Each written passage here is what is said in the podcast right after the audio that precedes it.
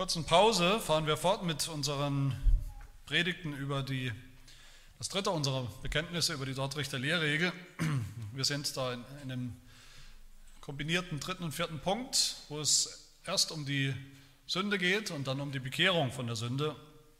Und wir hören heute auf Artikel 4.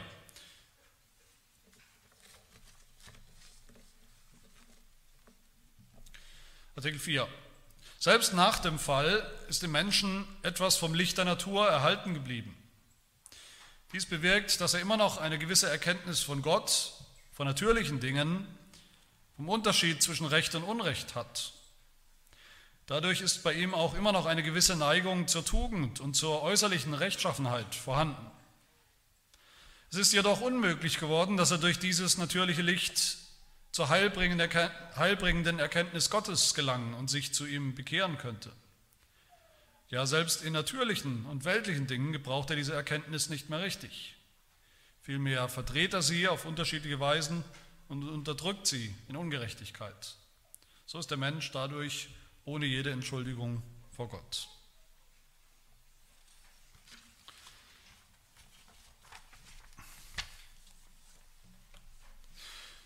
Es gibt eine weit verbreitete Karikatur des reformierten Glaubens oder des reformierten Bekenntnisses und die geht so, ihr glaubt doch, ihr Reformierten, ihr glaubt doch, dass Gott allein, nur Gott allein in seiner Allmacht, in seiner Souveränität kann den Menschen erlösen und retten. Wir Menschen, der Mensch kann überhaupt nichts dazu tun, überhaupt nichts beitragen. Er kann von sich aus nicht glauben, er kann sich nicht entscheiden, er kann überhaupt nichts tun, er kann eigentlich nur warten, passiv warten, bis ihn Gott mit seiner Gnade sozusagen wie mit einem Baseballschläger oder was auch immer auf den Kopf schlägt und dann glaubt er eben wunderbar. Gott zwingt uns sozusagen zu glauben. Und um das zu unterstützen, diese Sicht, macht ihr den Menschen einfach so schlecht, wie ihr nur könnt. Er ist tot, sagt ihr, der ist durch und durch schlecht, schlechter könnte er nicht sein, er ist der allerschlimmste Sünder, den man sich vorstellen kann. Der Mensch ist eigentlich nicht mehr viel mehr als ein Stück Dreck vielleicht. Der Mensch ist eine Marionette für euch, eine Marionette in, in der Hand von Gott. Er ist dumm wie Brot, er ist blind, er kann nichts erkennen, er kann nichts wissen, kann nichts Wahres mehr sagen. Und diese Menschen, die das so sagen, die legen dann noch nach und sagen, wenn das so ist, wenn der Mensch wirklich so unfähig ist zu irgendetwas Gutem, Warum soll er dann nicht ausleben, was er sowieso schon ist? Warum soll er sich dann nicht, warum soll er nicht dann richtig in der Sünde schwelgen und sich baden? Warum soll er nicht morden, vergewaltigen, stehlen, was auch immer, wie es ihm einfach in den Sinn kommt? Im Grunde ist der Sünder doch gar nicht, gar nicht verantwortlich selbst für das, was er tut. Er kann ja eh nichts mehr anderes tun. Er kann ja gar nicht anders. Warum zieht ihn Gott dann noch zur Verantwortung für sein Tun? Aber liebe Gemeinde, diese Karikatur ist alles andere als neu. Sie ist so alt wie der gute biblische Glaube, der reformierte Glaube. Genauso, mit anderen Worten, aber in der, im Inhalt genauso haben auch die Arminianer damals zur Zeit der Dortrechter Synode und unserer Lehrregel über die Reformierten und ihre vermeintlichen angeblichen Ansichten geredet. Genauso sind wir also in guter Gesellschaft. Und die Frage ist natürlich, ist was dran an dieser Karikatur oder glauben, was glauben wir eigentlich wirklich über den Menschen, über den Menschen als Sünder? Und damit beschäftigen wir uns ja an diesem ganzen dritten Punkt, um den es geht. Was haben wir bisher gehört? Nochmal zur Erinnerung, wir haben gehört, Gott hat den Menschen gut geschaffen, das ist die Grundlage. Es geht zwar um den Sünder hier, aber die Grundlage von diesem dritten Punkt war, nein, zuerst hat Gott den Menschen gut gemacht, gut geschaffen, aufrichtig, heilig, es hat alles funktioniert, beim Menschen, sein Verstand hat funktioniert, er hat wahre Dinge erkannt, richtig erkannt, sein Wille hat funktioniert, er hat das Richtige gewollt, seine Triebe haben funktioniert, haben wir gesehen. Alles hat ihn zu Gott hingetrieben. Dann kam der Sündenfall und im Sündenfall hat der Mensch all diese guten Gaben verloren. Ab diesem Zeitpunkt ist der Mensch eben biblisch gesehen nicht mehr gut, alles andere als das. In Artikel 1, in diesem Punkt haben wir das deutlich gehört, seither herrschen in seinem Verstand, beim Menschen, beim Sünder, herrschen in seinem Verstand Blindheit, schreckliche Finsternis, Eitelkeit und Verkehrtheit, in seinem Willen und Herzen herrschen Bosheit, Rebellion und Härte und in allen seinen Trieben Unreinheit. Und seither haben wir gesehen, ist das nicht nur das Problem von einem Sünder, sondern seither zeugt der Mensch auch solche Kinder. Das heißt, von einem zum nächsten geht das über. Wir werden geboren und sind alle schon Sünder, ob wir wollen oder nicht. Wir werden nicht erst gefragt, ob wir Sünder werden wollen oder nicht. Wir werden nicht erst irgendwann Sünder in einem bestimmten Alter, wenn wir genügend Böses getan haben. Wir sind es schon von Anfang an. All das haben wir gehört. Aber die Frage ist jetzt, ist der Mensch, wenn das so ist, stimmt das? Ist der Mensch jetzt sowas wie ein Monster geworden durch den Sündenfall? Einer, der immer nur sündigt, der immer alles falsch macht, der immer alles falsch erkennt oder gar nichts erkennt, der immer lügt? Ist der Mensch vielleicht weniger geworden jetzt durch den Sündenfall, durch diese schlimmen Folgen der Sünde? Ist der Mensch jetzt vielleicht weniger als ein Mensch, als er früher war? Hat er das Ebenbild Gottes, das er hatte, hat er das verloren vielleicht? Ist er sowas wie ein Tier, tappt er durch die Welt in völliger Blindheit? Kann er gar nicht mehr erkennen, dass es Gott gibt, dass er ein Mensch ist, dass er ein Geschöpf ist? Weiß er überhaupt nichts mehr von richtig und falsch? Und wenn, alles, wenn das alles so wäre, diese Fragen, diese rhetorischen Fragen, wenn das alles so wäre, hat er dann nicht doch eine Entschuldigung? weil er so ist, wie er ist und nicht anders kann. Nein, unsere Lehre hilft uns hier. Sie sagt, uns, sie sagt sehr deutlich ja, gegen diese Karikatur, der Mensch ist immer noch ein Mensch. Und er ist nicht nur ein Mensch, er ist auch immer noch ein Geschöpf Gottes, im Bild Gottes. Auch als Sünder. So sehr ist er das, so unauslöschlich ist er das. So sehr hat Gott ihm sein Ebenbild, dieses Ebenbild jedem Menschen aufgeprägt, aufgestempelt, dass wir es niemals loswerden. Auch der verruchteste, schlimmste Sünder, der noch so weit wegläuft von Gott und sein Leben genau im Gegensatz zu dem gestaltet, gestalten will, was Gott möchte, auch er wird dieses Ebenbild nicht los. So wie eine Kuh vielleicht, wie eine Kuh wegrennt vor ihrem Bauer und auf die Flucht geht und sie läuft und läuft und läuft, aber in Wirklichkeit ist er immer noch im eingezäunten Bereich auf der Weide, die dem Bauer gehört. sie ist gar nicht so weit gekommen und wohin sie geht, überall trägt sie dieses Brandmal, dieses Brandzeichen, das deutlich zeigt, wem sie eigentlich gehört. Sie kann es nicht, nicht loswerden. Selbst nach dem Fall, nach dem Sündenfall ist noch einiges übrig geblieben von dem, was uns zu Menschen macht, was uns unterscheidet eindeutig von Tieren zum Beispiel, was uns zum Ebenbild Gottes macht. Es sind nur Restbestände, muss man auch sagen. Das ist nicht mehr das ganze wunderbare, volle Bild. Das ist ein Zerrbild. Aber einiges ist immer noch da und das wird auch niemals verloren gehen, auch beim schlimmsten Sünder nicht. Und zwei Dinge nennt die Lehrregel hier, in diesem und im nächsten Artikel, die immer noch da sind. Das erste nennen wir das Licht der Natur. Darum geht es heute. Und das zweite, das ist das Gesetz, das immer noch da ist, das wir immer noch kennen, das immer noch in unserem Gewissen schlägt. Damit werden wir uns, so Gott will, nächstes Mal beschäftigen.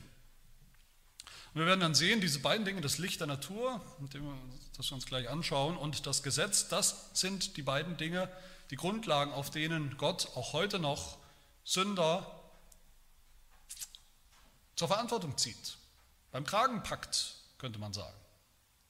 Und wenn sie nicht umkehren, sie auch. Verdammt. Gott sagt nicht zu Sündern, das wäre die Konsequenz von dieser Karikatur, wenn das stimmt, Gott sagt nicht zu Sündern, gut, ihr könnt mich ja gar nicht mehr erkennen, ich weiß, ihr seid blind als Sünder, ihr könnt gar nichts mehr sehen, ihr könnt gar nicht mehr erkennen, was richtig und falsch ist, ihr könnt mich gar nicht mehr erkennen, ihr könnt gar nicht mehr erkennen, was ich von euch fordere. Und deshalb ist es ja auch nicht eure Schuld. Könnt ihr nicht anders. Gott verdammt Sünder nicht einfach, vielleicht weil sie eben nicht auserwählt sind, weil sie Sünder sind von Geburt an, sondern er verdammt sie ultimativ, wenn sie nicht umkehren und glauben, auf dieser Grundlage, auf der Grundlage, dass sie noch immer einige wichtige Dinge erkennen können, nämlich Gott selbst.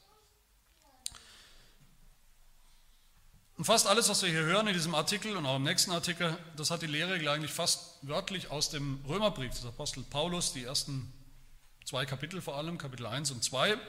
Im Römerbrief, klar, das wissen wir, da geht es um das Evangelium, aber bevor Paulus so richtig in Kapitel 3 zum, zum Evangelium kommt, sagt er erstmal was ganz anderes. Er sagt erstmal in Kapitel 1, Gott ist zornig. Gottes Zorn ist offenbar, ist deutlich sichtbar für jeden. Aber warum ist Gott zornig? Warum ist das der Anfang des Römerbriefs eigentlich? Warum ist Gott zornig? Was sagt Paulus? Warum straft er die Sünder, die sowieso doch schon als Sünder geboren wurden? Warum verdammt er sie in die Hölle? Warum verdammt er sogar die Heiden? Warum ist er zornig auf die Heiden, die doch vielleicht noch nie das Evangelium gehört haben? Was können denn die dafür? Ist es nicht eine himmelschreiende Ungerechtigkeit, wenn Gott das tut? Menschen, die noch nie das Evangelium gehört haben. Und Gott ist zornig über sie. Das ist ja auch eine, eine echte Frage, die wir uns heute auch stellen müssen. Können wir nicht einfach ignorieren. Was ist denn mit den Menschen, die einfach, oder den Volksgruppen auch, die, die einfach sozusagen das Pech hatten, irgendwo zu wohnen, wo es keine wahre Kirche gibt, wo es keine Prediger, keine Missionare gibt, wo es keine Christen gibt, die das Evangelium sagen, wo es vielleicht nicht mal eine Bibel in ihrer Sprache gibt oder ein neues Testament, das sie lesen können? Nebenbei bemerkt sind das sehr viele Menschen. Das ist nicht eine kleine Gruppe, wie wir denken in unserem aufgeklärten Denken. Wir haben schon die ganze Welt erreicht, überall ist alles schon hingekommen im Zeitalter der Information und des Internets und was auch immer. Es sind über drei Milliarden Menschen auf der Welt, die das Evangelium von Jesus Christus noch nicht erreicht hat. Das sind, wenn man mal grob überschlägt, mehr als 40 Prozent der Weltbevölkerung. 40 Prozent der Weltbevölkerung sind solche Menschen. Und auch bei uns natürlich, in unserer Mitte gibt es Menschen. Auch mitten in Deutschland, auch mitten in unserem Umfeld gibt es Menschen tatsächlich, die noch nie eine Bibel in der Hand gehalten haben. Und es gibt immer mehr solche Menschen, wo man denkt, die sind noch in Deutschland aufgewachsen, die müssen doch schon alles wissen. Und sie wissen doch gar nichts. Sie wissen nicht mal, der Gedanke, dass Gott die Welt erschaffen hat, ist ihnen noch nie gesagt worden und auch noch nicht gekommen. Und was ist mit denen? Ich habe noch nie das Evangelium gehört, noch nie eine Bibel gehabt, noch nie davon gehört und gelesen. Werden die dann unschuldig von Gott verdammt? Sind sie unschuldig, weil sie noch nie von Jesus gehört haben, weil sie keine Bibel haben, weil sie nichts wussten von Gott? Das ist die Frage, um die es geht hier. Eine wichtige Frage. Und dazu schauen wir uns drei Dinge kurz an, die uns die Lehre hier zeigt. Nämlich erstens, was ist dieses Licht der Natur, von dem hier die Rede ist? Zweitens die Frage, ob es, ob es uns retten kann, ob es uns zu Gott führen kann. Und drittens, wenn nicht, wozu ist es dann gut? Wozu soll es gut sein? Zum ersten zu diesem Licht der Natur. Die Lehre sagt, selbst nach dem Sündenfall mit all seinen schlimmen Konsequenzen ist im Menschen etwas vom Licht der Natur erhalten geblieben. Was meint das Licht der Natur? Das meint nicht tatsächliches Licht, wie ein Sonnenlicht, das es natürlich immer noch gibt. Es meint einfach alles, was wir erkennen können von Gott, vom Universum, von allem, was existiert, von allem, was ist, über uns selbst auch, alle Wahrheit, die wir erkennen können, einfach indem wir schauen, indem wir in die Natur schauen, in die Natur draußen, in die Natur in uns drin, unsere eigene Natur, mit unserem eigenen Verstand, mit unserem sogenannten gesunden Menschenverstand, durch eigene Kraft und eigene Einsicht. Das ist das Licht der Natur. Das, was wir da an Erkenntnis finden. Man könnte sagen, was ist das Licht der Natur? Was, was ist der Gegensatz, das Gegenstück dazu? Das Gegenstück ist dazu Offenbarung. Das Licht der Natur ist das, was wir in der Schöpfung selbst erkennen können, aus eigener Kraft, das ist auch eine Form der Offenbarung. Man nennt das manchmal die allgemeine Offenbarung in der Natur, wo Gott sich auch offenbart und Dinge offenbart, wo er aber nichts sagen muss, also nicht mit Worten. Und dagegen ist die, das, was wir sonst eigentlich als Offenbarung verstehen, die spezielle Offenbarung, das ist das, was Gott uns extra sagen muss und was er uns sagt in seinem Wort. Das sind Dinge, da kann man nicht einfach sich irgendwo in einen, in einen leeren Raum setzen, lang genug, und dann fällt uns alles ein, was Gott in in seiner Bibel, in seinem Wort offenbart hat. Das sind Dinge, die muss Gott uns sagen, weil wir sie nicht sowieso schon immer wissen.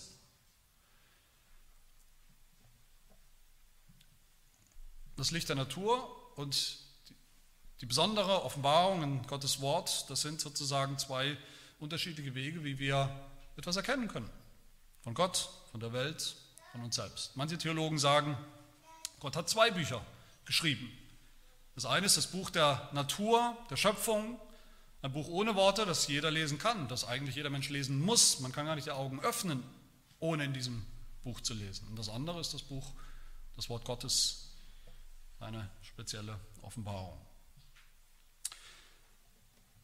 Und jetzt entgegen dem, was manche sagen, die Spötter mit ihren Karikaturen, sagt die Lehrregel, sagen, wir Reformierte auch bis heute, dieses Licht der Natur, von dem ist auch nach dem Sündenfall noch eine ganze Menge erhalten geblieben. Und zwar was? Was ist noch da? Die Lehrregel sagt, dies, das Licht der Natur, das bewirkt, dass der Mensch immer noch eine gewisse Erkenntnis von Gott, von natürlichen Dingen, vom Unterschied zwischen Recht und Unrecht hat. Dadurch ist bei ihm auch immer noch eine gewisse Neigung zur Tugend und zur äußerlichen Rechtschaffenheit vorhanden. Also drei Dinge sind das, die noch da sind. Wir erkennen immer noch Gott, wir erkennen immer noch die Natur um uns herum und wir erkennen immer noch Tugend, richtig oder falsch, gut und böse. Ein Unterschied zwischen beiden. Das Erste, was ist, was ist damit gemeint, dass wir immer noch eine gewisse Erkenntnis von Gott haben? Alle Menschen, der Sünder. Es geht ja um Sünder. Es geht nicht um die Gemeinde, um die Gläubigen. Es geht hier um den Sünder. Vielleicht sagt jemand, ich dachte doch, die Reformierten sagen, ein Sünder kann Gott gar nicht erkennen aus eigener Kraft.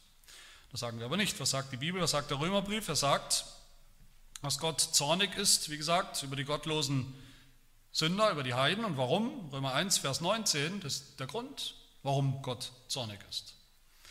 Weil das von Gott Erkennbare unter ihnen offenbar ist. Da Gott es ihnen offenbar gemacht hat, ihnen allen. Denn sein unsichtbares Wesen, nämlich seine ewige Kraft und Gottheit, wird seit Erschaffung der Welt an den Werken durch Nachdenken wahrgenommen. Durch Nachdenken. Nicht indem wir in der Bibel lesen müssen, das ist das Nachdenken, das ist das Licht der Natur, das alle Menschen noch haben. In Vers 21 sagt Paulus dann, das Problem ist nicht, dass Sünder Gott nicht mehr erkennen, nicht mehr erkennen können. Das Problem ist, dass sie ihn sehr wohl erkennen, aber ihn nicht erkennen wollen, dass sie das nicht mehr wollen. Das ist das Problem. Mit anderen Worten, das heißt hier, wird hier nichts weniger gesagt, als dass jeder Mensch Gott kennt. Ich weiß nicht, ob ihr schon immer so gedacht habt. Im Grunde seines Herzens ist das jedem Menschen tief eingeprägt, eingebrannt, unauslöschbar. Wie ein Brandmal, das er nicht mehr los wird, egal wie sehr er es gerne hätte, wie sehr er es versucht. Das Geschöpf, ein Geschöpf, weiß immer, dass es einen Schöpfer hat, dass es von seinem Schöpfer kommt, egal wie sehr es versucht, das zu leugnen. Das ist das Erste. Und das Zweite, was noch da ist von diesem Licht der Natur, das ist eine gewisse Erkenntnis, heißt es ja von natürlichen Dingen. Das Erste war die Erkenntnis von Gott, dass es ihn gibt, dass er existiert. Und das Zweite ist die Erkenntnis von natürlichen Dingen. Also alles, was um uns herum in dieser Welt, in dieser Schöpfung so vor sich geht, im, Gegensatz jetzt zu geistlichen Dingen. Auch hier sagt die Lehre, der Mensch, auch als Sünder, kennt diese Zusammenhänge immer noch, kann sie immer noch erforschen, kann sie immer noch ergründen wie die Dinge funktionieren. Ursache und Wirkung, die Erdanziehungskraft, Zentrifugalkraft, das, was die Planeten auf ihrer Umlaufbahn hält, was Atome zusammenhält, all das können Sünder natürlich immer noch erforschen und auch richtig begreifen. Deshalb gibt es ja auch ungläubige Wissenschaftler. Wissenschaftler, die Sünder sind, die aber trotzdem gigantische, atemberaubende Erkenntnisse gewinnen über diese Welt. Es gibt solche Christen, die so extrem sind, dass sie sagen, das kann gar nicht sein. Jeder ungläubige Wissenschaftler sagt immer die Unwahrheit. Aber das ist nicht wahr. Deshalb gibt es auch ungläubige Philosophen, die absolut richtige Erkenntnisse gewinnen. Bis zu einem gewissen Grad. Und das Dritte, was noch da ist, ist die Fähigkeit zwischen Gut und Böse, zwischen Recht und Unrecht unterscheiden zu können. Das heißt in der Lehrregel eine gewisse Neigung zur Tugend und zur äußerlichen Rechtschaffenheit. Auch das sagt Paulus in Römerbrief Kapitel 1. Da sagt er in Vers 32, nachdem er gerade alle möglichen schlimmen Sünden der Sünder aufgezählt hat, sagt er, obwohl sie das gerechte Urteil Gottes erkennen, dass diejenigen des Todes würdig sind, welche so etwas verüben. Was Paulus sagt, jeder Sünder, jeder gottlose Mensch weiß genau, dass wir als Sünder nichts anderes verdienen als den Tod für diese Sünden. Obwohl sie es erkennen, tun sie es. Und da spricht er von gottlosen, ungläubigen Sündern.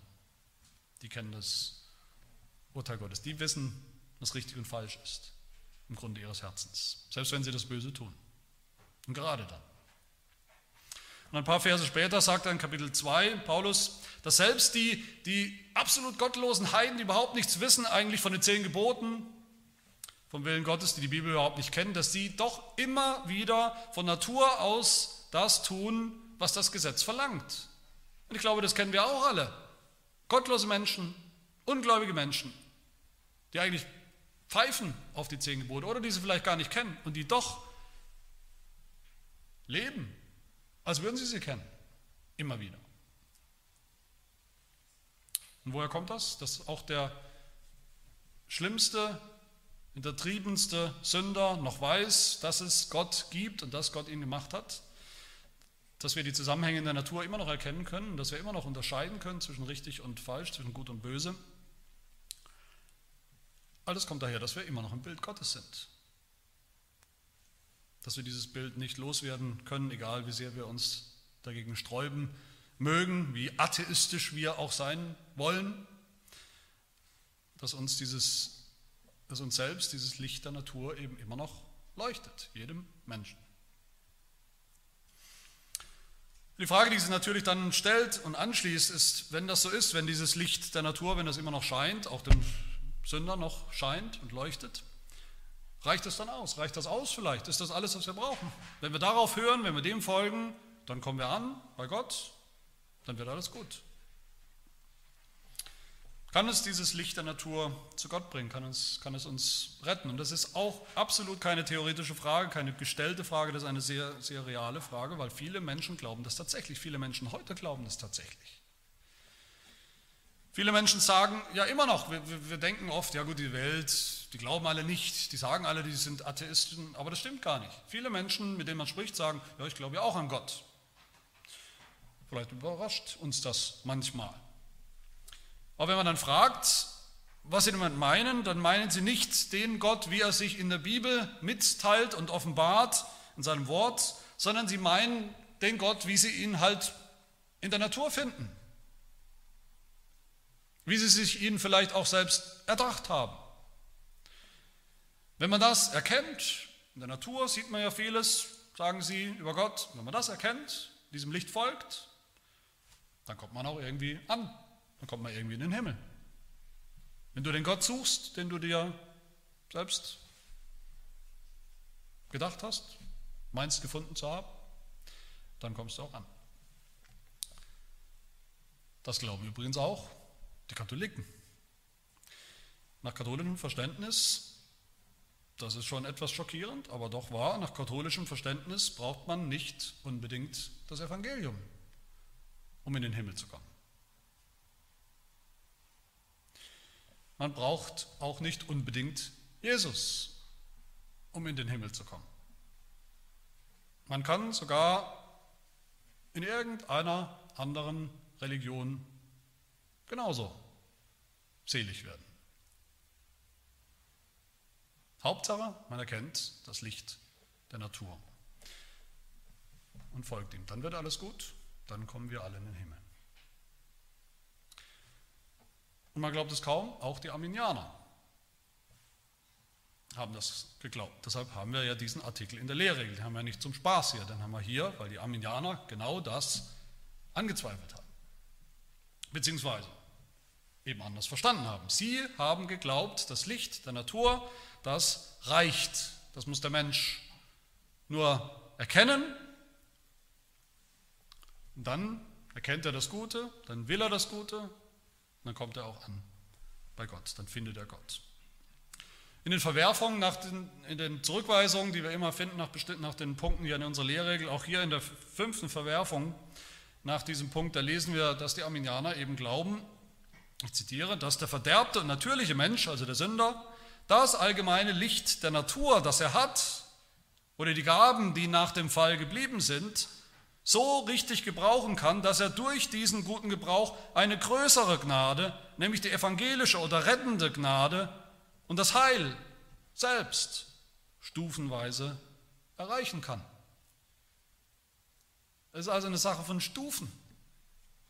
Wir gehen hinaus in die Natur, erkennen ein bisschen was von Gott, gehen öfter mal raus in die Natur, erkennen ein bisschen mehr von Gott. Und je mehr wir das gebrauchen, umso näher kommen wir dem Evangelium und Gott selbst. Das habe ich nicht erfunden, das sagen die wirklich. Unsere Lehre ist da natürlich viel, nach all dem, was wir schon gehört haben, viel pessimistischer, viel realistischer. Sie sagt, leider ist von diesem Licht der Natur, so schön es ist, nur ein kleines bisschen übrig geblieben, ein klitzekleines bisschen. Das niederländische Glaubensbekenntnis sagt in Artikel 14, nur ganz kleine Funken und Spuren. Nicht ein strahlend helles Licht, das uns sozusagen direkt in den Himmel befördern kann. Wie weit geht dieses Licht der Natur? Wie weit können, kann ein Sünder, wir haben gesagt, Sünder, jeder Sünder, jeder Mensch erkennt immer noch Gott, kann ihn erkennen und tut es auch. Aber wie weit geht das? Wie weit können wir Gott erkennen durch dieses natürliche Licht? Wir können Gott erkennen als Schöpfer, als den, der alles gemacht hat. Wir können erkennen natürlich, dass wir auch seine Geschöpfe sind, dass er uns gemacht hat, auch wenn wir lieber selber Schöpfer und Gott wären vielleicht. Wir können, Paulus sagt Römer 1, wir können Gottes Allmacht, seine Kraft erkennen. Da brauchen wir nur rauszuschauen. Die Welt, in der wir leben. Und uns überlegen, wie sie entstanden ist. Wir können auch Gottes Zorn erkennen, sagt Paulus. Gott als Richter, als gerechten Richter erkennen. Aber was wir nicht erkennen können, ist Gott als den Vater im Himmel. Gott als den gnädigen Gott, den wir brauchen. Den finden wir nur im Evangelium, wie es Gott uns sagt in seinem Wort. Den finden wir nur in Jesus Christus und nicht im Wald. Und Lehrer sagt, es ist unmöglich geworden, dass der Mensch durch dieses natürliche Licht zur heilbringenden Erkenntnis Gottes gelangen und sich zu ihm bekehren könnte. Dazu taugt dieses Licht der Natur nicht mehr. Die nächste Frage ist, wie weit können, kann ein Sünder, können wir als Sünder noch die Natur erkennen, eigentlich richtig, die Zusammenhänge in der Welt. Die Lehre sagt, selbst in natürlichen und in weltlichen Dingen gebraucht er diese Erkenntnis nicht mehr richtig. Was bedeutet das? Das heißt, wir können immer noch erkennen, dass die Planeten eben, was sind die Kräfte, die Planeten auf ihrer Umlaufbahn hält, die Zentrifugal-, Zentripetalkräfte, die im Gleichgewicht dann sozusagen die Planeten auf, ihrem, auf ihrer Bahn halten. Das können wir noch erkennen. Aber wer hinter diesem Gleichgewicht steht, wer hinter all diesen Naturgesetzen steht, nämlich der Schöpfer selbst, das erkennen wir nicht. Nicht, weil es nicht klar ist, sondern weil wir es nicht erkennen wollen. Nummer 1, 19, das von Gott erkennbar ist unter ihnen offenbar, weil Gott es ihnen offenbar gemacht hat. Und was machen die Menschen daraus, obwohl es klar ist? Sie verkehren es, sie verdrehen es, sie pervertieren es.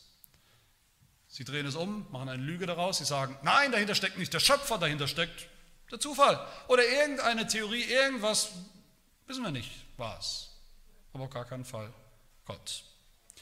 Forscher erforschen diese Welt, Wissenschaftler erforschen diese Welt. Sie erforschen wunderbare, wahre Dinge über diese Welt, aber sie wollen das Allerwahrste nicht anerkennen. Das, was alle anderen Dinge wahr macht, wollen sie nicht anerkennen, nämlich dass Gott es so gemacht hat. Und damit wird gewissermaßen alles falsch auf einer Ebene. Auch das, was immer noch richtig ist. wie weit kann ein Sünder das immer noch das Gute erkennen? Richtig und falsch, gut und böse. Die Lehre sagt äußerlich, nur äußerlich. Äußerlich tut er vielleicht das Richtige, erkennt den Unterschied zwischen Gut und Böse. Das tun alle Menschen, das wissen wir. Es passiert irgendwas, einer bringt jemand anders um und die Welt schreit, sagt, das ist böse, das darf man nicht. Und woher weiß die Welt das? Das Licht der Natur. Aber das macht den Menschen noch lange nicht neu und anders. Etwas anderes als ein Sünder. Das verändert den Menschen nicht. Das verändert nicht sein Herz. Aber Gott schaut das Herz an. Und das Herz, was das Herz angeht, die Motive, die Motivation, aus der wir Gut und Böse unterscheiden, aus der wir Gutes tun und Böses lassen, manchmal. Dafür gilt immer noch, was der Heidelberger sagt, in Frage 8 über den Sünder, das gilt immer noch. Sind wir so böse und verkehrt, dass wir ganz und gar unfähig sind zu irgendeinem Guten und geneigt zu allem Bösen? Die Antwort ist ja.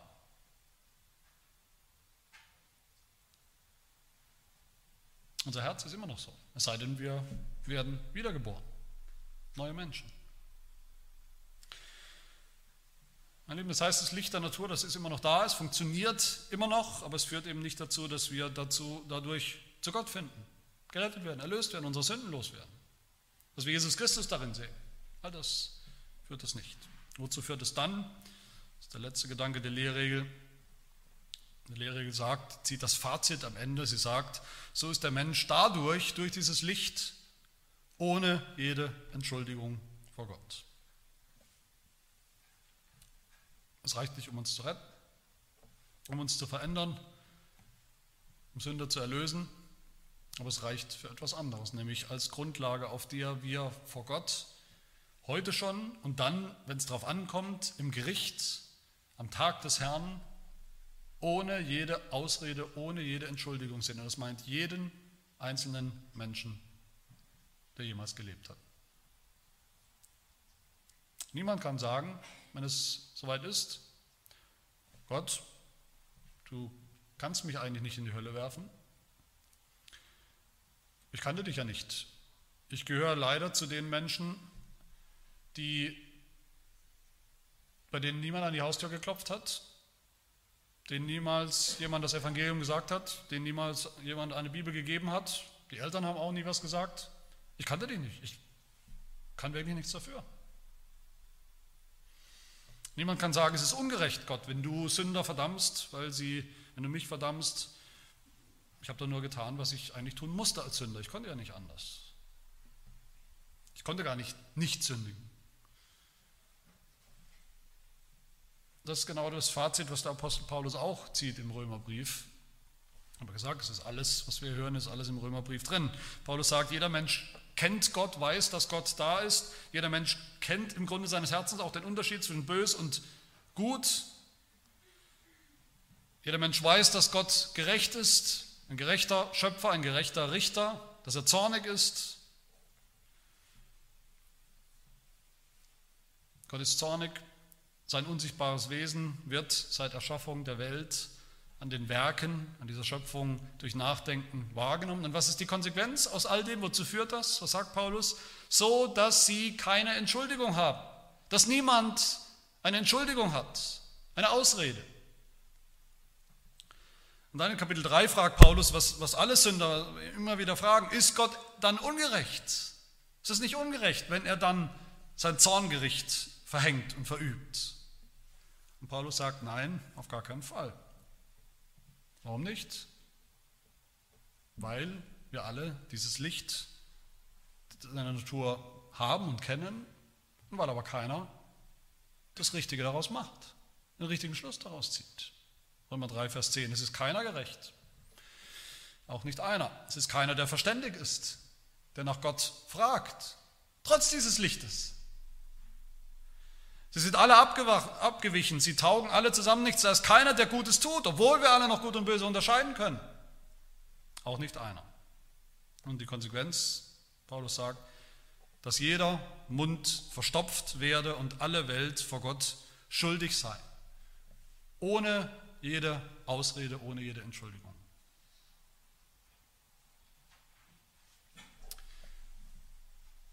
Bis hier könnte man jetzt sagen, das ist das ist ja alles nur negativ.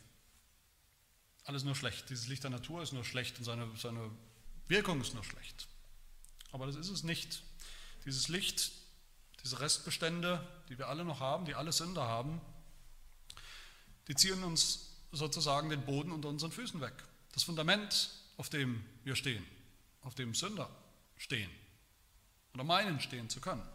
Den Boden der Selbstsicherheit, Selbstgerechtigkeit, den Boden des Stolzes, Boden der Ausreden, der Entschuldigungen vor Gott.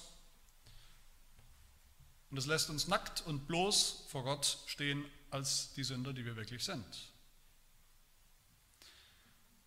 Wenn wir erkennen, was wir hier gesehen haben und gehört haben, dass wir keine, keinerlei Entschuldigung haben für unsere Sünden, keinen Ausweg, wenn wir auf uns selbst schauen, dann sind wir bereit, nur dann sind wir bereit, von uns wegzuschauen, weil es gibt nichts bei uns zu finden. Dann sind wir endlich bereit, nicht mehr Gott die Schuld für unsere Sünde oder unser Sündersein irgendwie in die Schuhe schieben zu wollen. Dann sind wir endlich bereit, unsere Sünden selbst einzugestehen, und zwar so, wie sie wirklich sind, im ganzen Umfang und Ausmaß und bereit, auch den Ausweg, die Erlösung zu suchen, nicht bei uns, nicht bei unseren guten Taten, nicht bei dem, was wir tun, nicht bei den Geboten, die wir möglicherweise halten oder meinen zu halten, nicht bei der Erkenntnis, die wir gewinnen aus eigener Kraft, durch die Natur, durch das Licht der Natur, sondern allein bei Jesus Christus. Im Evangelium, das uns das sagt, was wir wissen müssen, was wir nicht schon immer wissen. Als Sünder schon gar nicht. Das Evangelium, das Wort Gottes, das uns sagt, was wir hören müssen, was wir brauchen, um gerettet zu werden. Was uns sagt, dass wir Gott finden, das Gute finden, die Erlösung finden, wenn wir glauben an Jesus Christus. In Jesus allein finden wir diese heilbringende Erkenntnis, von der die Lehrregel spricht. In ihm allein, nicht in der Natur, nicht in unserem Verstand, nicht in dem, was wir schon immer wissen. Lasst uns Jesus suchen, an ihn glauben, lasst uns ihn suchen und erkennen als die Quelle der Erkenntnis. Alle Erkenntnis liegt in ihm verborgen. Die Erkenntnis, die zum Heil und zum Leben führt. Dass wir Gott erkennen in Jesus Christus, nicht nur den Schöpfer, den Richter, den gerechten Gott, sondern auch unseren Vater, den liebenden Vater, den gnädigen und barmherzigen Gott in Jesus Christus. Und lasst uns dann auch evangelisieren, das Evangelium bringen, das Evangelium anderen bringen, auch den, den schlimmsten Sündern bringen, in, in diesem Wissen, in diesem Bewusstsein, dass es keinen gibt, auch der noch so atheistisch sich gebärdet oder noch so schlimm, vielleicht schlimme Dinge getan hat in seinem Leben, sich noch so weit entfernt hat von, von Gott, den Gott nicht mehr erreichen kann, zu dem Gott nicht mehr durchdringen kann, den Gott nicht ansprechen kann, sondern alle, mit denen wir es zu tun haben, haben immer noch dieses Licht der Natur. Sie wissen, dass es Gott gibt, dass er diese, die Welt geschaffen hat, dass sie seine Geschöpfe sind, im tiefsten Herzen wissen sie es. Und wissen sie auch, dass sie ein Problem haben, nämlich das Problem der Sünde. Ein Problem, das sie selber nicht lösen können. Lass uns diesen Menschen das Evangelium bringen, das sie retten kann, nicht das Licht der Natur. Das Evangelium, das sie befreit aus dieser Lage die scheinbar ausweglos ist und die tatsächlich ausweglos ist für Sünder. Amen. Wir beten. Wir danken dir, dass du dich in dieser Welt, die du gemacht hast, in diesem Universum, in dieser Schöpfung nicht unbezeugt gelassen hast, sondern dass alle Dinge, die du gemacht hast, die ganze Schöpfung, alles von dir spricht, von dem Schöpfer. Allem hast du deinen Stempel aufgedrückt, der sagt, alles gehört mir, alles habe ich gemacht. Alles schuldet mir Dank und Lob und Anerkennung und Ehre, weil ich der Schöpfer von all diesen Dingen bin und der, und der Erhalter. Deine Kraft, deine Gottheit, deine Allmacht, all das wird sichtbar in diesen Dingen. Wir danken dir, dass du es nicht zulässt, dass wir Zuflucht nehmen zu dem, was wir sind, noch sind oder tun können, vermeintlich. Du reißt uns den Boden unter den Füßen weg, den Boden des Vertrauens auf uns selbst, auf unsere eigenen Fähigkeiten du setzt uns auf, auch auf einen ganz neuen Boden, einen festen Boden, einen tragfähigen Boden, den Boden des Heils, den Boden des Glaubens, den Boden, der heißt Jesus Christus, unser Fels. In ihm haben wir